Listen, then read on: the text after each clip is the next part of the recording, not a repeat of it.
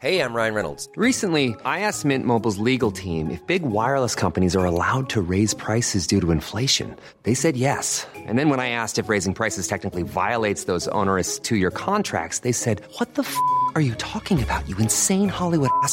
So to recap, we're cutting the price of Mint Unlimited from $30 a month to just $15 a month. Give it a try at mintmobile.com slash switch. $45 upfront for three months plus taxes and fees. Promo for new customers for limited time. Unlimited more than 40 gigabytes per month. Slows. Full terms at mintmobile.com. Chers auditeurs, Dear listeners, bonjour. welcome in Comme d'Archi Podcast Season 3 Saison 3 dans le monde fascinant des architectes. and in the architectural projects. Je suis Anne-Charlotte Deponte, passionnée d'architecture et docteur des universités en histoire de l'archi. I am one of the spokespersons of Anne Charlotte, who is a PhD in architecture history. Merci Thank you d'être avec moi aujourd'hui. to be with us today. Et And maintenant, now, lundi en français, place au talent. and Wednesday, let's talk projects. In English, of course. Bienvenue dans Comme d'Archi. Chers auditeurs, ravi de vous retrouver aujourd'hui en compagnie de Angel Menendez et Alexandre Layani. Bonjour Angel et Alexandre et bienvenue dans Comme d'Archi. Vous êtes architecte à la tête de l'atelier LAM. Bonjour. Bonjour euh, Anne-Charlotte. Vous avez créé votre atelier en 2013 et vous vous distinguez en étant lauréat de l'Europan 13 sur le site de Bondy. Votre pratique compte aujourd'hui de nombreux projets de logement, bureaux, équipements culturels et architecture commerciale. Vous travaillez à toutes les échelles sur des programmes variés. Je vais vous laisser rapidement la parole et on va commencer par le début. Quels sont vos parcours respectifs, votre jeunesse, où s'est ancrée votre envie d'architecture, quelles ont été vos études? Alors on commence par Angel. Alors euh, moi je suis... euh, bon déjà bonjour, hein, un plaisir d'être là avec vous. Je suis euh, espagnol, je suis né à Madrid. Donc mon parcours démarre à Madrid. C'est vrai que j'ai des parents architectes. Ma mère qui est architecte, mon père qui est architecte. Donc c'est vrai que je suis né dans un contexte architectural autour de moi. Et, euh, et donc dès le début, en fait, j'ai toujours été passionné par l'espace. On va dire comment euh, travailler dans l'espace, comment modifier l'espace. Et c'est vrai que en réfléchissant, l'architecture était euh, un peu le métier qui permet vraiment cette magie de, pouvoir le faire et surtout voir un résultat formellement parlant. Et ça, c'est quand même très reconnaissant, professionnellement parlant. Donc dès le début, euh, c'est vrai qu'en Espagne, la- l'architecture, c'est très technique, hein, ça se rapproche beaucoup de l'ingénierie. Et euh, dès le début, on est très axé sur les mathématiques, physique, etc. Et j'ai toujours été passionné par euh, ces métiers-là.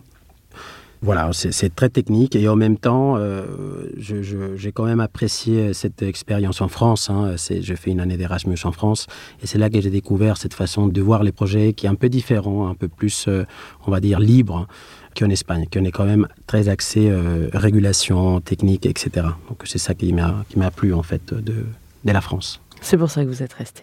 C'est pour ça que je suis resté en partie, oui, en partie, c'est sûr. Alexandre? Oui, moi je suis parisien, donc euh, je suis parti mais je suis revenu. J'ai un parcours assez classique, hein. je suis rentré en archi euh, après mon bac. Mais qu'est-ce qui Euh, vous a donné envie de choisir Alors mon père est architecte aussi, euh, mais c'était pas du tout destiné à, à se passer comme ça. Enfin en tout cas c'était pas du tout prévu. Je pense que je me j'y suis un peu allé pour voir. Euh, parce que je savais pas trop quoi faire, euh, j'aimais bien dessiner. Bah, je pense que j'ai eu inconsciemment une sensibilisation à l'architecture depuis que j'étais tout petit, à travers les voyages notamment avec mes parents. Et puis j'y suis allé un peu pour voir, je savais pas trop quoi faire, mais un peu à reculons. Et en fait, très vite, euh, je me suis retrouvé à faire quelque chose que je faisais tous les jours qui me plaisait beaucoup, ce qui m'était jamais arrivé avant au lycée, au collège.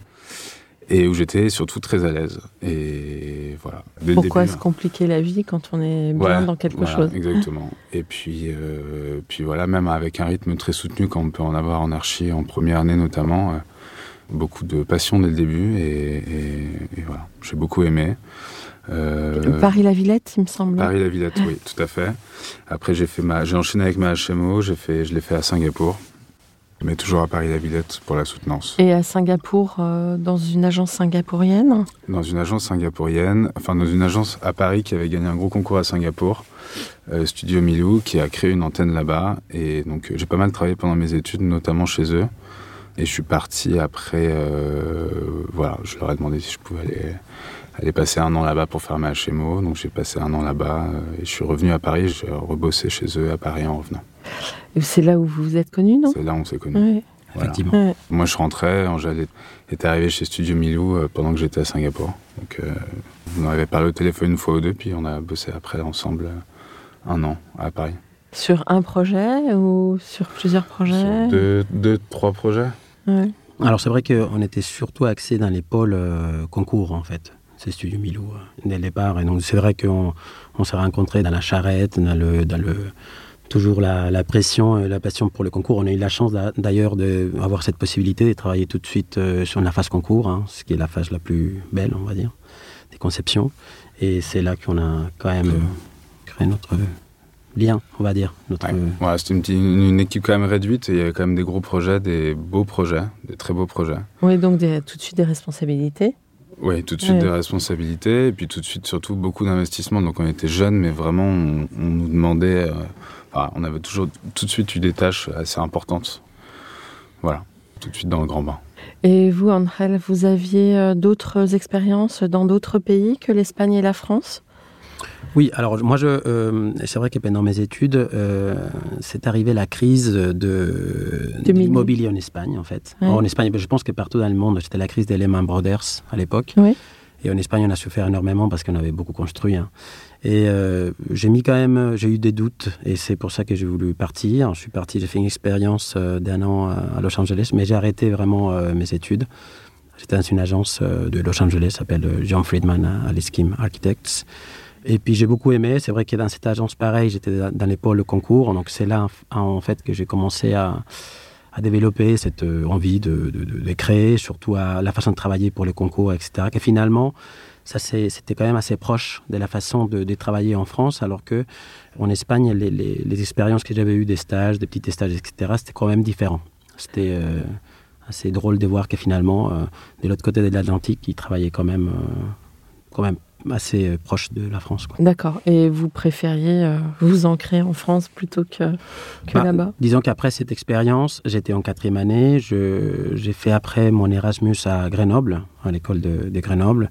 Et c'est là que, bon, je, évidemment, j'ai créé, euh, j'ai eu des, des amis, j'ai appris le français là-bas à l'école. Et après, c'est sûr que rester en Europe, c'est quand même plus simple pour la famille. hein. Il ne faut pas se faire euh, 10 000 km pour les voir. Donc euh, finalement, euh, j'ai préféré quand même rester en Europe. Quoi. Bon. Alors, euh, Studio Milou, et vous euh, décidez de partir ensemble? Oui, euh, très, très naïvement, je crois. C'est l'opportunité d'une commande qui Ouais, c'est l'opportunité d'une commande qui nous paraissait à l'époque une magnifique et très belle commande. Enfin, ça l'était en tout cas. Mais c'était refaire une brasserie à Paris, une brasserie, tout ce qui est le plus typique. On a un copain qui est venu nous voir un jour. euh, Est-ce qu'il cherche un, des architectes Est-ce que vous voulez le faire Voilà. Donc moi je vais voir Angèle. Je lui dis Angèle, euh, opportunité en or. euh, Il faut qu'on y aille et tout. Et voilà, et on y va. Et euh, on quitte Milou et on monte notre agence euh, pour faire ce projet de manière très naïve, sans savoir ce qu'on allait faire quatre mois après. Mais on, je pense qu'on se posait même pas trop la question. Euh, on s'était dit que c'était bon avec ça, on était tranquille. Bon, évidemment pas du tout. Euh, À l'époque- on ne connaissait pas les charges, les impôts et tout ça. non, on a vraiment, beaucoup on a, d'argent. ouais, ouais. Mais vous avez résisté quand même. On a, on a résisté. ouais, ouais, on a très bien résisté. Mais voilà, on a appris vraiment sur le tas, euh, notamment euh, comment gérer une agence et même une entreprise, j'ai envie de dire. Comment accéder à la commande, la complexité d'accéder à la commande, ce qu'on avait un peu vu en HMO à l'école. Mais là, on y a été vraiment confronté assez vite. Mais on s'en est pas trop mal sorti. Oui, parce qu'une fois qu'une assez- commande arrive, il faut déjà anticiper sur une autre, et parce que le temps du projet Exactement. est très long, Ouais, voilà. qu'il y a des tas de raisons pour qu'un projet puisse s'arrêter. Puis voilà, puis une brasserie à Paris, c'est, on parle de six mois de travail, donc après, euh, voilà. Mm. Mais, et puis il faut anticiper en effet. Peut-être qu'on va parler après, mais voilà, l'accès à la commande publique et sa complexité aujourd'hui, euh, on y a été confronté assez vite. Alors, Aujourd'hui, vous avez des beaux projets. hein. Euh, L'une de mes questions récurrentes dans Comme d'Archie est est-ce qu'aujourd'hui vous avez le sentiment d'avoir accompli ce que vous imaginiez en sortant de l'école? Alors effectivement, moi, je- moi personnellement, je- j'attendais pas grand-chose hein, parce que comme j'ai dit avant, euh, moi j'ai fini mes études dans une période où il y a vra- vraiment euh, pas grand-chose à faire dans notre domaine. C'était assez compliqué. Euh, j'ai même à un moment donné douté de redirectionner vers une autre branche hein, ou autre chose. Donc pour moi déjà l'effet de, de pouvoir faire des projets en nom propre, hein, comme en tant que nous les concepteurs, c'est déjà une réussite, hein, c'est sûr. Et après en plus de ça, pouvoir faire des projets euh, au niveau programmatique qui sont quand même assez enrichissants. hein. C'est des projets euh, culturels ou des projets vraiment qui, qui donnent des réponses et qui améliorent la vie euh, de- des habitants, comme voilà les salles des marchés ou des équipements. euh, Enfin, de- c'est très enrichissant et c'est passionnant. Donc pour moi, c'est euh, largement euh, déjà une réussite. Bah oui, pareil. À l'entrée, en tout cas, j'avais aucune attente. À la sortie, je savais que je voulais euh, travailler sur euh, des concours d'équipement et plutôt culturel. J'avais déjà un peu cette envie. J'étais déjà très content de sortir de l'école et d'avoir un boulot euh, euh, direct dans une belle agence qui était Studio Emilio. Mais je m'attendais pas du tout à, à en être là aujourd'hui. Alors déjà avoir une 10 ans d'agence euh, en son nom propre euh, avec Angèle euh, et de travailler sur les projets sur lesquels on est. Donc euh, Donc c'est un duo qui marche bien. oui, oui, c'est un duo qui marche très bien. Comme, tout- comme tous les couples, hein, avec des hauts et des bas. hein. Ah bah oui, mais ça, ça fait partie de l'histoire. Euh, et pas de reprise d'agence de parents ou non Non, surtout pas. surtout pas. non, non, euh, on a vraiment essayé de faire notre. euh, Enfin, je parle pour moi. euh, non, non, vraiment essayé de faire notre truc tout seul de notre côté. déjà parce qu'il y a beaucoup de manières différentes de faire de l'architecture. Bien sûr. Il y a beaucoup de projets différents. Et puis peut-être que le métier a évolue très rapidement. Ouais. Le métier évolue, puis non, vraiment l'envie de, de faire un peu son truc tout seul et d'avoir un, un regard neuf. Voilà. Euh, c'est pas pour ça qu'on n'a pas eu euh, de l'aide de manière un peu inconsciente. Oui, mais- c'est la- le- vous avez été pétri de cette euh, culture. Ouais, voilà. Mm. Ça Mais, vous a euh, fait prendre de l'avance. Ça nous a fait prendre de l'avance. euh, oui, oui, je pense que ça nous fait prendre de l'avance. Et vous êtes retrouvé dans, en complicité, le fait d'avoir eu des pères architectes? Ça Ah. a joué? Alors je pense, Ouais. comme vous avez dit, je pense qu'effectivement le, les métiers a clairement évolué. Je pense que Ouais. les- nos parents, enfin je, parlais pour, pour moi, euh, ils ont vécu dans une période où on construisait, déjà l'effet de construire c'était déjà euh, exceptionnel, enfin je pense que la réussite technique, et on ne se posait pas forcément plus des questions. Aujourd'hui il y a beaucoup plus des questions, il y a l'environnement, il y a les respects de de lieux, euh, les matériaux, etc. Donc c'est vrai que le métier évolue et je pense que nos parents respectifs, ils ont quand même ils ont grandi dans cette euh, vraiment un besoin parce qu'il n'y avait pas assez de logements. En tous les cas, en, Espagne, hein, il, y a, il y a 50 ans, euh, on était dans les baby boom, hein, donc euh, il y avait vraiment une besoin. Et je pense qu'aujourd'hui, on fait effectivement différemment. Je pense qu'il y a une façon de concevoir l'architecture, qu'il y a beaucoup plus de paramètres et c'est pas forcément construire pour construire vite. C'est sûr, nous on est beaucoup dans la réhabilitation aujourd'hui, notamment.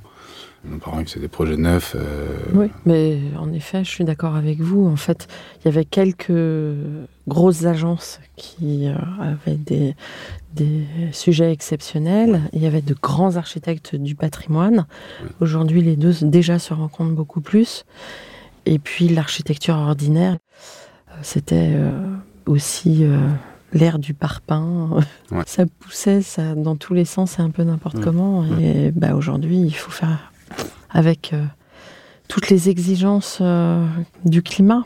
Ouais. Oui, surtout que nous on fait essentiellement comme du marché public, donc euh, comme a dit Ouais. Angèle, de l'équipement. Donc pas du tout, encore une fois, le même secteur que ce que pouvaient faire euh, nos parents euh, Ouais. respectifs. Et surtout, c'est compliqué, je pense, expliquer à quelqu'un qui a 60 ans, 65 ans, euh, l'expliquer comment il faut faire l'architecture. En tous les cas, euh, Comment tu la vois notre, perspective, je pense je pense qu'il y a quelque part, il y a eu presque une rupture. Oui. Ouais. c'est- ouais. Et euh, l'ego comptait beaucoup euh, dans la génération au-dessus de la vôtre. Oui, je pense. Et ouais. aujourd'hui, vous êtes plus agile, vous travaillez plus en équipe. euh, On en- est très collaboratif. Ouais, très collaboratif. Mm. A des, pour des petits projets, on a des équipes avec 5, 6, 7 co-traitants, euh, un peu de tous les domaines. voilà, le paysagisme, c'est, c'est par exemple un domaine sur lequel on, maintenant qui est, obligatoire.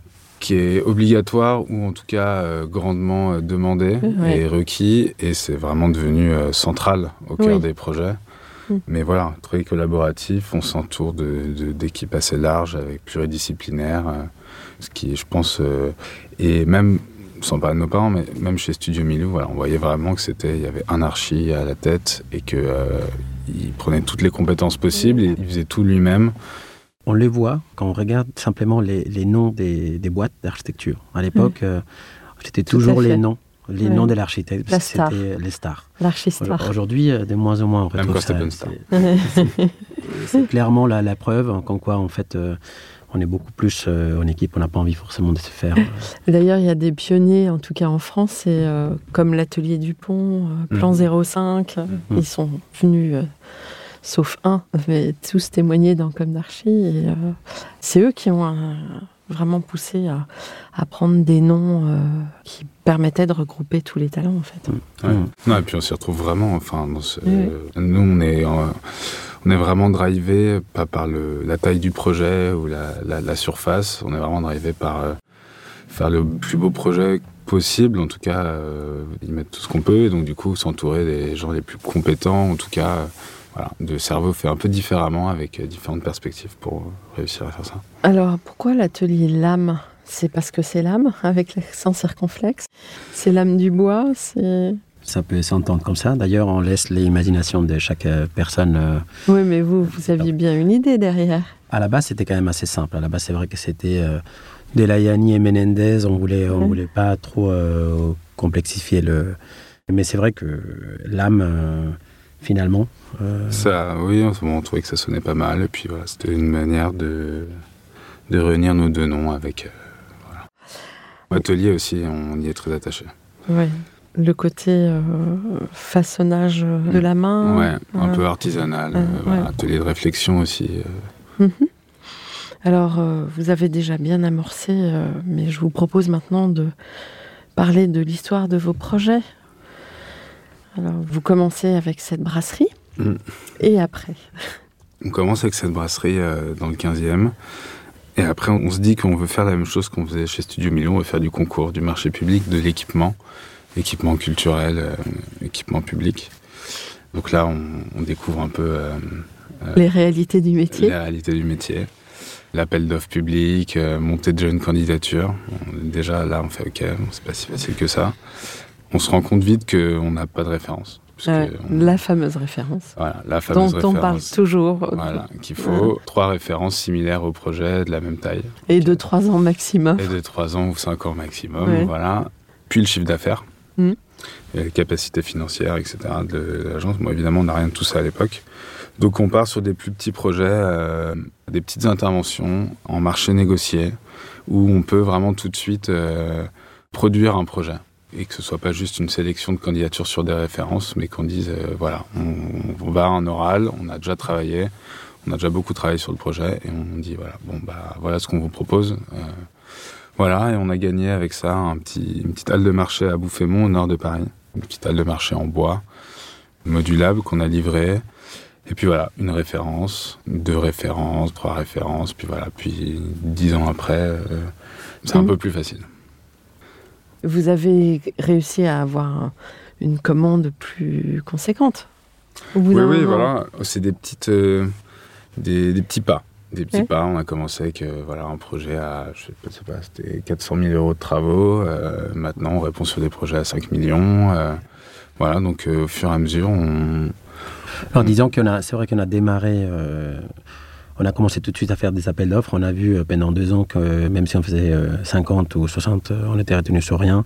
Et c'est finalement euh, suite à, je pense que même on était en chantier, euh, qu'en 2019, c'est là qu'on a vraiment euh, passé le cap. On a été retenu euh, sur euh, six concours la même année. On a gagné euh, quatre. Et c'est là que ça a vraiment euh, décollé en fait. C'est à partir de cette année-là. Euh, comme beaucoup d'agences, hein, mais on a beaucoup donc, galéré à être retenu. Et quand on a été retenu sur euh, quatre en une année, euh, on y a mis euh, beaucoup. On les a toutes gagnées.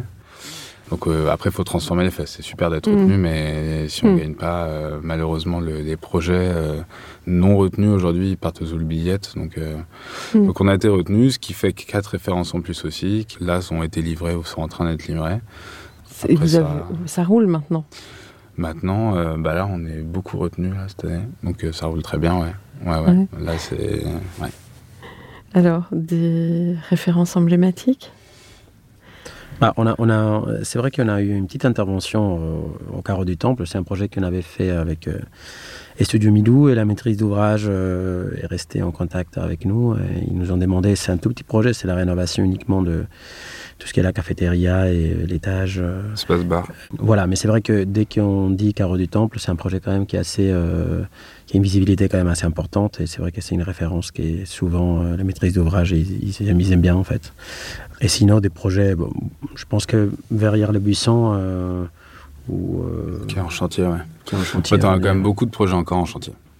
Derrière le buisson, c'est quel C'est une, programme euh, c'est une médiathèque, une muséo. On a, c'est un programme qui est mélangé. On a une médiathèque sur deux niveaux, c'est 600 mètres carrés. Après, à l'étage, on a une partie euh, muséographique qu'on rénove. Et, euh, et puis voilà, médiathèque musée. En fait. C'est euh, la réhabilitation du centre culturel Malraux.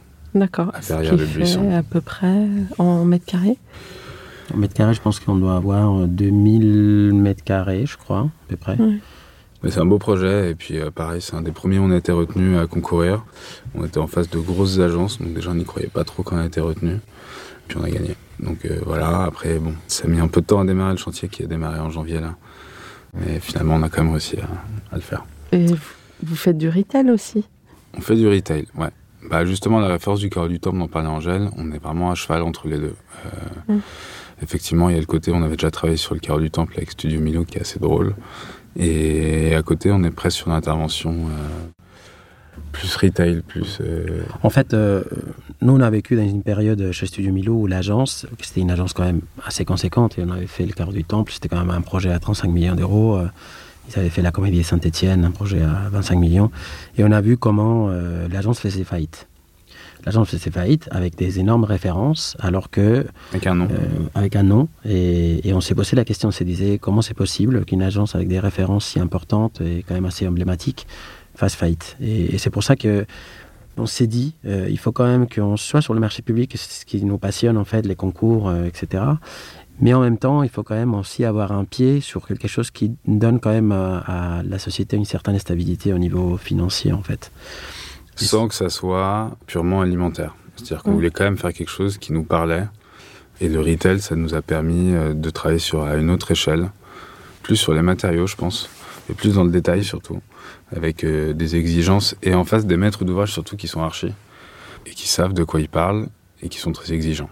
Mm. Donc euh, voilà, je pense que ça nous a aussi beaucoup apporté. euh, Ouais. Et ça rentre dans les cadres quand même aussi des réhabilitations, parce que les retail, c'est souvent dans une coque Mhm. déjà existante. Donc ça, c'est aussi euh, en liaison avec euh, le contexte, euh, comprendre le bâtiment, comment il fonctionne, etc.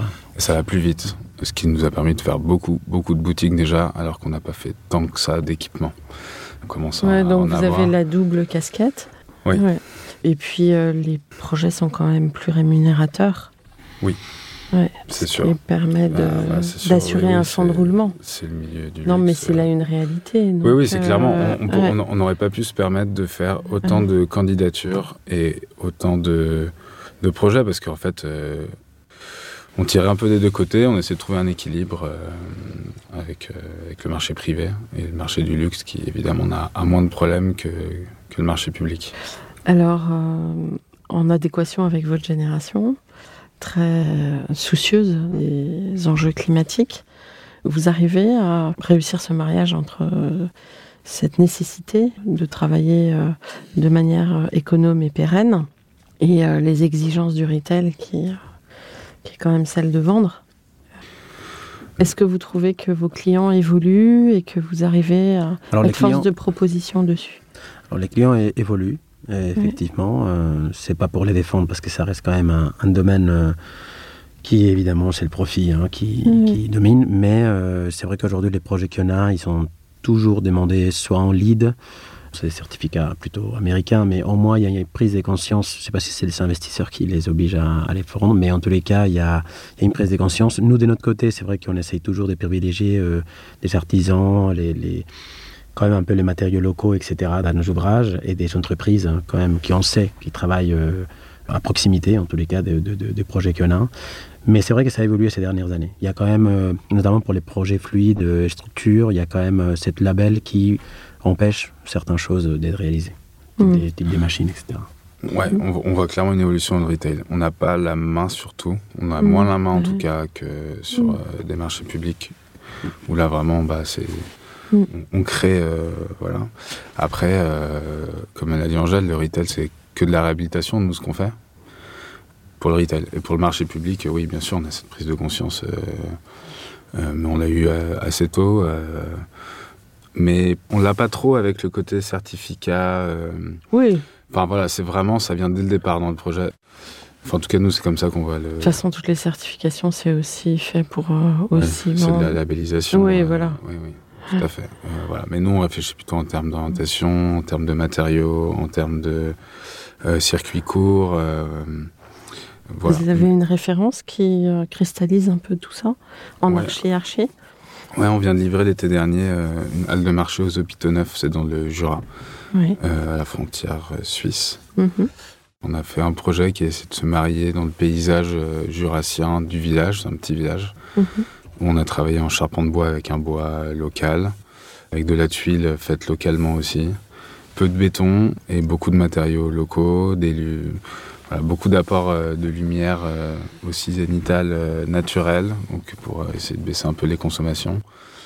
Avec ces réflexions-là, on a, on a réussi à faire un projet qui est presque autonome. Oui, pour lesquels on a eu des financements. D'ailleurs, quand on présente euh, bois local des rayons de moins des 50 ou 100 km, la maîtrise d'ouvrage, il a eu des financements pour euh, vraiment travailler avec deux. C'était une des conseils qu'on a fait à la maîtrise d'ouvrage même dès le départ. hein, et c'est grâce à ça qu'ils ont trouvé quand même des financements, eux, de leur côté. Bon, en plus de ça, euh, évidemment, il y a tout le côté programme. hein, c'est un projet qui est dédié aux riverains, euh, qu'ils utilisent, qui sont appropriés, qui font des activités. Donc c'est quand même, très polyvalent. ouais. c'est quand même Mhm. assez intéressant. Donc là, vous avez un recul sur une opération livrée Oui. qui compte pour vous? Qui compte parce que, comme je l'ai dit tout à l'heure, on n'a pas tant que ça. Et on a Ouais. beaucoup de chantiers en cours, Ouais. mais euh, livré pas tant que ça. Ouais. Donc euh, oui, oui, qui compte. Ouais, ouais. Les usagers, euh, vous avez des retours? Oui. Oui, Ils sont, ils, sont, ils sont très contents, ils ont, très, ils ont fait un tableau même euh, de, la, de la halle. Un dessin d'un Euh, illustrateur local. Ouais, non, non. On a eu plusieurs articles dans la presse locale. Le maire euh, était très content et je ne sais pas si c'est parce qu'on a trouvé une maîtrise d'ouvrage euh, qui était très sympa ou je sais pas parce que c'était petit village et les gens ils sont plus, je sais pas, euh, plus simples ou plus. C'était un plus- projet très important pour eux. hein. C'était Ouais. vraiment. euh, Ouais. Mais voilà, il y a un très bon rapport, ils sont très contents. euh, il, nous, il nous tient au courant pour s'il y a des autres appels d'offres publics euh, à proximité, ils souhaitent, euh, ils souhaitent quand même le faire. Donc, Oui, euh, donc euh, opération réussie. opération réussie clairement. pour les riverains. Et comme c'est comme ça qu'on définit une opération réussie, on peut dire opération réussie. ouais. Est-ce que vous travaillez à l'étranger ou vous en avez l'intention Avec votre euh, duo cosmopolite, peut-être que ça peut ouvrir des opportunités. Il n'y a pas une histoire en Espagne ou non? Si, si, si. Alors, euh, c'est vrai que euh, bon, mon père, il a une agence euh, à Madrid que, comme j'ai dit, on n'a pas ni des projections de prendre, ni, quoi que ce soit. Mais c'est vrai qu'on a quelques projets de logement un peu qui, parfois, ils nous demandent de travailler ensemble pour apporter un peu la fraîcheur ou quelque chose qui ont pu apporter des, des nouveaux. hein, parce que c'est sûr que la, la France, ça reste quand même, je pense qu'au niveau architectural, euh, c'est quand même un pays qui a un niveau assez élevé hein, par rapport à ce que je ce que je connais en- dans des autres pays. Donc c'est vrai que parfois on, on travaille avec eux, mais qu'on fasse conception? Parce qu'on sait aussi que les normes, euh, ils Ne sont quand sont même, pas les mêmes ils sont pas. Enfin, disons qu'au niveau européen, c'est en train de s'harmoniser, mais c'est vrai qu'il y a quand même euh, tout ce qui est permis de construire, etc. C'est quand même assez différent. Donc on participe à la conception pour quelques ouvrages, mais euh, bon, pour, l'instant, on reste euh, essen- essentiellement en France. Ouais. Bon, on travaille un peu avec le retail aussi à l'étranger, euh, mais c'est plus dans la conception et dans le dessin. Mais niveau marché public, bon après l'Espagne c'est un peu différent parce que quand j'allais de là-bas, mais on a quand même cette, de plus en plus cette conscience de travailler local. Moi je me vois pas demain aller à Taïwan faire un musée. On a un territoire, euh, enfin l'échelle territoriale et la, je pense que la culture aussi française voilà, le- les, les petits territoires, c'est plutôt le- ce qui nous intéresse maintenant. Et puis on est clairement dans un secteur qui nous convient très bien aujourd'hui, c'est-à-dire l'équipement public, l'équipement culturel en France. c'est déjà assez difficile à appréhender. Je, je suis pas sûr que, en tout cas, je suis pas sûr qu'on ait la maturité aujourd'hui pour aller à l'étranger. Et puis, je vois pas trop l'intérêt pour l'instant. Mais euh, bon, après, si on est invité à faire un, bel opéra demain, euh, on verra. Mais... En fait, quand on est, c'est ça qui est drôle, quand on fait nos études, enfin en tous les cas, euh, en Espagne, en, la Polytechnique à Madrid, et même aussi en France, euh, ils demandent de- de- de- d'aller ailleurs, faire des voyages pour, pour connaître l'architecture, il est vrai. Et quand, quand on finit nos études, on pense euh, qu'on construit en bois, en béton et en pierre partout dans le monde, ce qui est vrai. Mais finalement, on se rend compte que pour la, la, la qualité de l'architecture, c'est aussi dans la connaissance des lieux, dans l'approche de la culture. Et je ne pense pas qu'on soit capable aujourd'hui, en habitant en France, de connaître réellement euh, un pays pour pouvoir faire un ouvrage qui répond aux, aux besoins de, de la population. Je pense que ça demande vraiment de connaître les, les gens pour pouvoir faire une vraie réponse euh, d'un projet architectural. Donc finalement, c'est c'est un métier qui est à la, à la fois très international, mais très local en même temps. Donc, euh, Oui, c'est-à-dire qu'on pourrait le construire à Singapour si on allait habiter à Singapour. Mais d'ailleurs, les grosses agences qui ont des antennes euh, partout dans le monde euh, s'installent souvent Tout à fait. et, elles prennent s'installent des aussi. locaux dans les équipes. Elle s'installe aussi, oui, oui, mais elle s'installe parce que souvent c'est des gros projets aussi. Et que, Ouais. voilà, comme Studio Milo à Singapour, ils avaient gagné un, un projet de musée euh, gigantesque. Et du coup, il fallait euh, créer une agence locale, euh, il fallait 20, bon, embaucher 20 personnes. Donc, euh, Mm. oui, oui, bien sûr.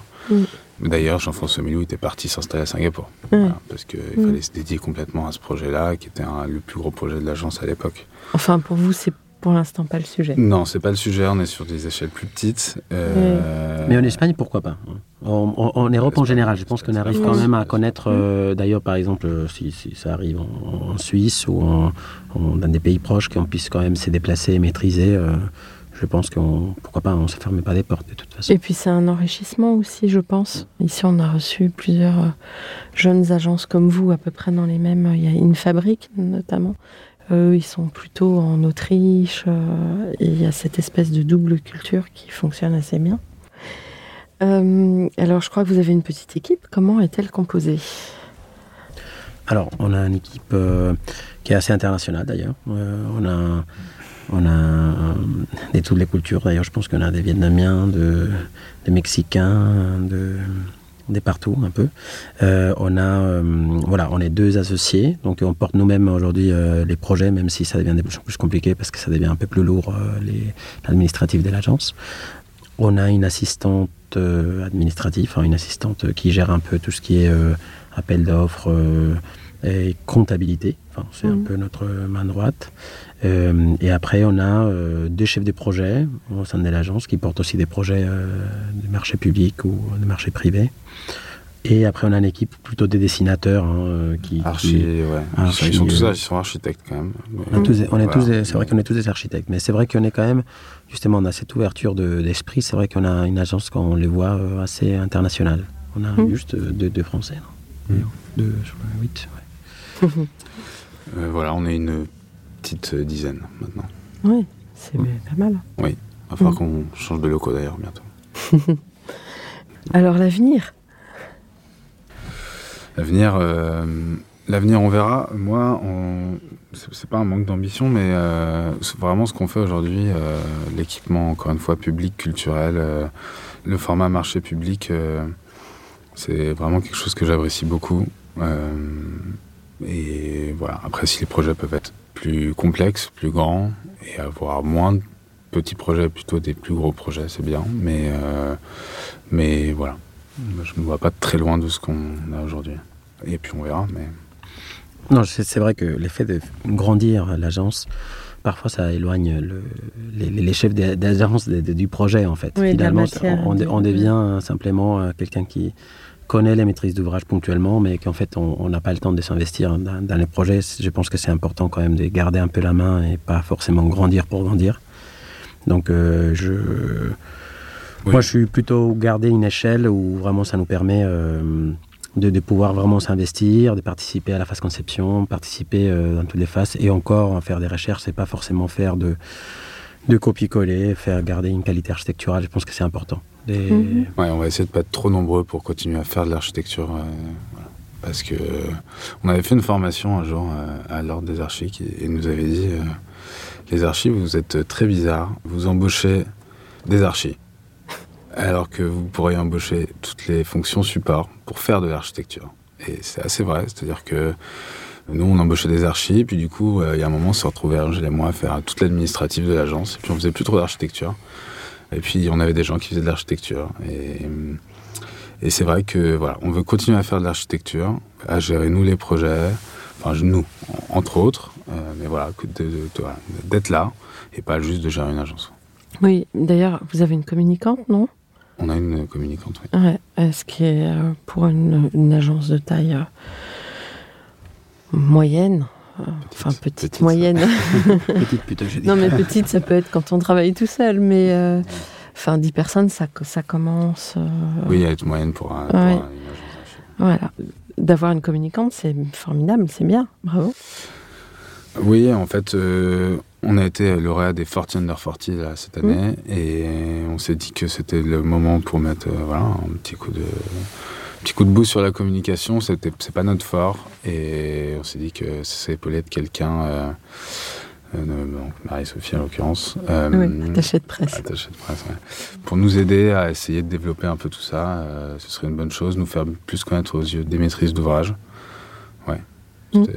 c'était le bon moment. Voilà. Puis on a pas mal de chantiers qui vont être livrés. c'est un peu une période charnière de l'agence. C'est livré quand, tout ça? On a trois chantiers qui sont livrés à la fin de l'année, sur lesquels ça fait ouais, 4 ans qu'on travaille déjà. Donc, euh, Bon, et pendant cette période Covid qui a été compliquée, vous avez réussi, ça a peut-être prolongé euh, le temps de ces chantiers, justement? oui, c'est pour ça que ça fait. Mhm. Voilà, on a eu des projets qui ont, ont quasiment été euh, ralentis de un an et demi, euh, retardés de un an et demi avec le Covid. Parce que, bon, bah, comme tout le monde, on était un petit peu handicapé par, euh, par le fonctionnement. En, en mairie aussi, ils étaient, ouais, ils étaient sous l'eau, hein, vraiment, on les voyait. euh, ils avaient des urgences qui n'étaient pas du tout euh, dans, les, dans le suivi des études des marchés publics. Et euh, on a aussi pas mal euh, bavé de après-Covid, nous, sur les, les marchés publics. Mhm. On, ouais, on a mis un peu de temps à rebondir, je sais pas trop pourquoi, mais il y a eu beaucoup moins de marchés publics aussi à un moment.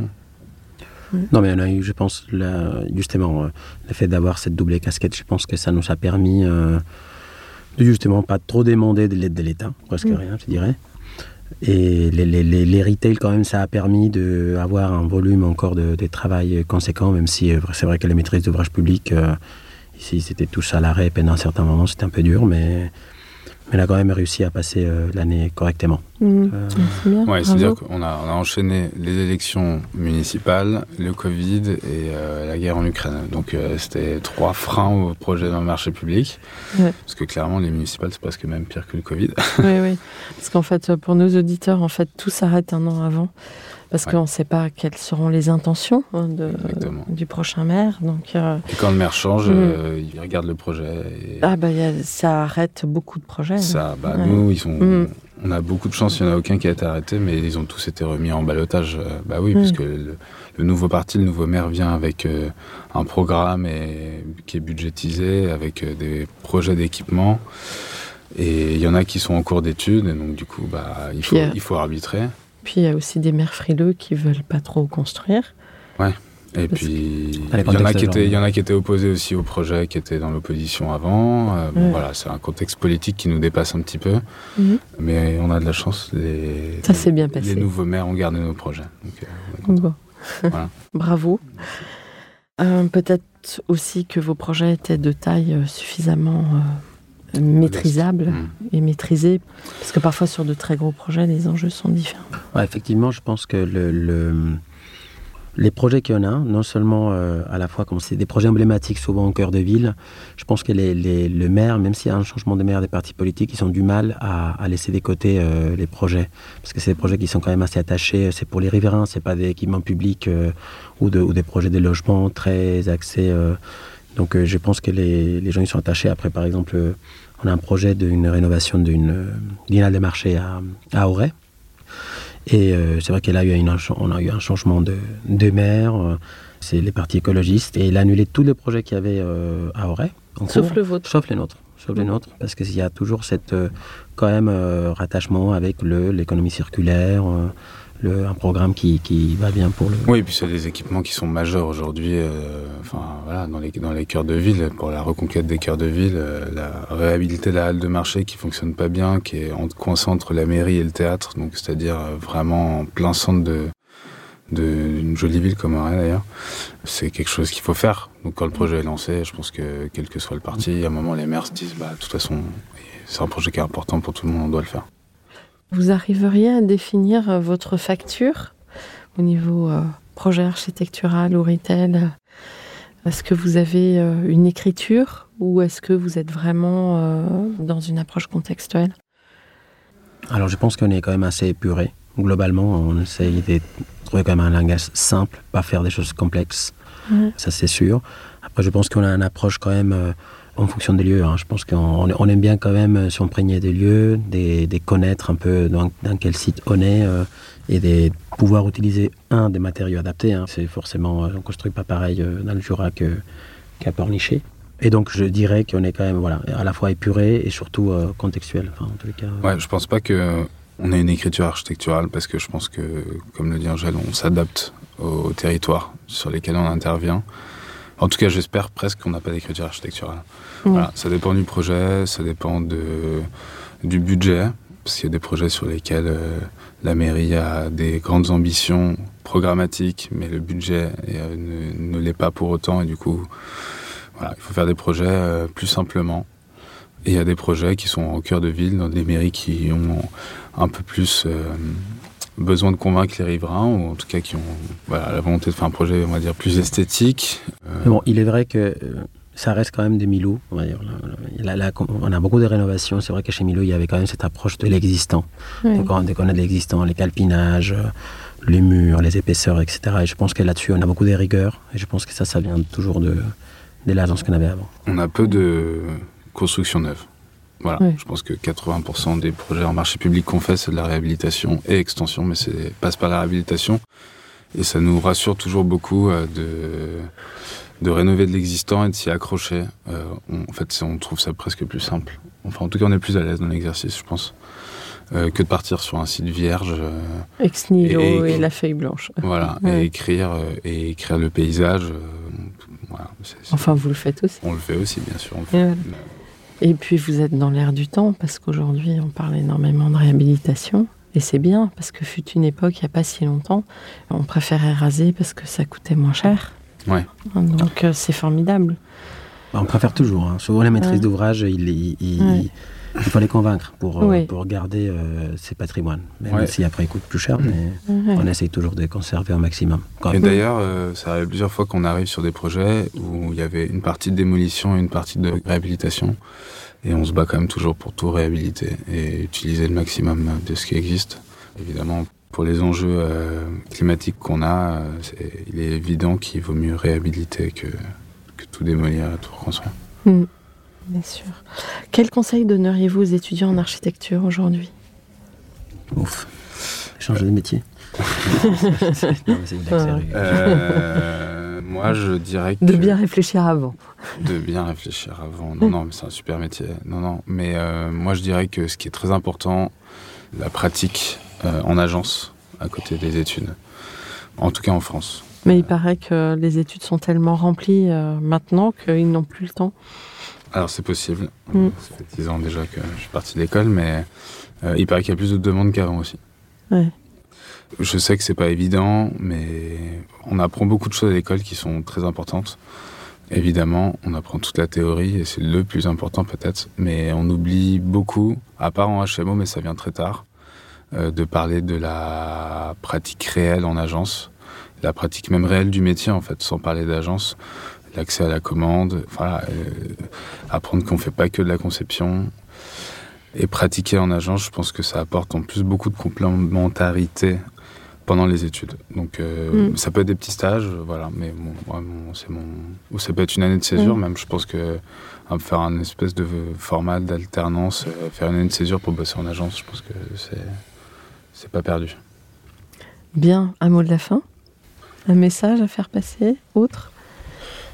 Bah, que je- il faut toujours se battre. Je pense que c'est des études euh, assez nobles et assez euh, complètes. Enfin, en tous les cas, on touche beaucoup de domaines. Et je pense que c'est grâce à nous, en fait, qu'elle améliore la vie des gens, finalement. Ouais. Grâce à, à l'architecture qu'elle a, notre paysage. En tout cas, c'est, on sait que c'est important et on essaie de se responsabiliser aussi. Que l'architecte euh, se réempare du sujet. Oui. c'est Bah, je pense que l'architecte ne s'est jamais désemparé du sujet. Il, il a Mm. perdu du terrain et effectivement, je pense qu'il faut le reconquérir. De toute façon, on n'a pas trop le choix. Enfin, je veux dire, c'est maintenant quoi. Donc euh, voilà. Bon, bah, bravo. Merci. Merci euh, pour euh, votre témoignage. Merci de nous avoir invités. Je vous en prie. C'était avec grand plaisir. Merci, chers auditeurs, pour votre écoute. Rendez-vous la semaine prochaine pour notre série de l'été. Et d'ici là, n'oubliez pas l'épisode en anglais. Prenez soin de vous. Au revoir.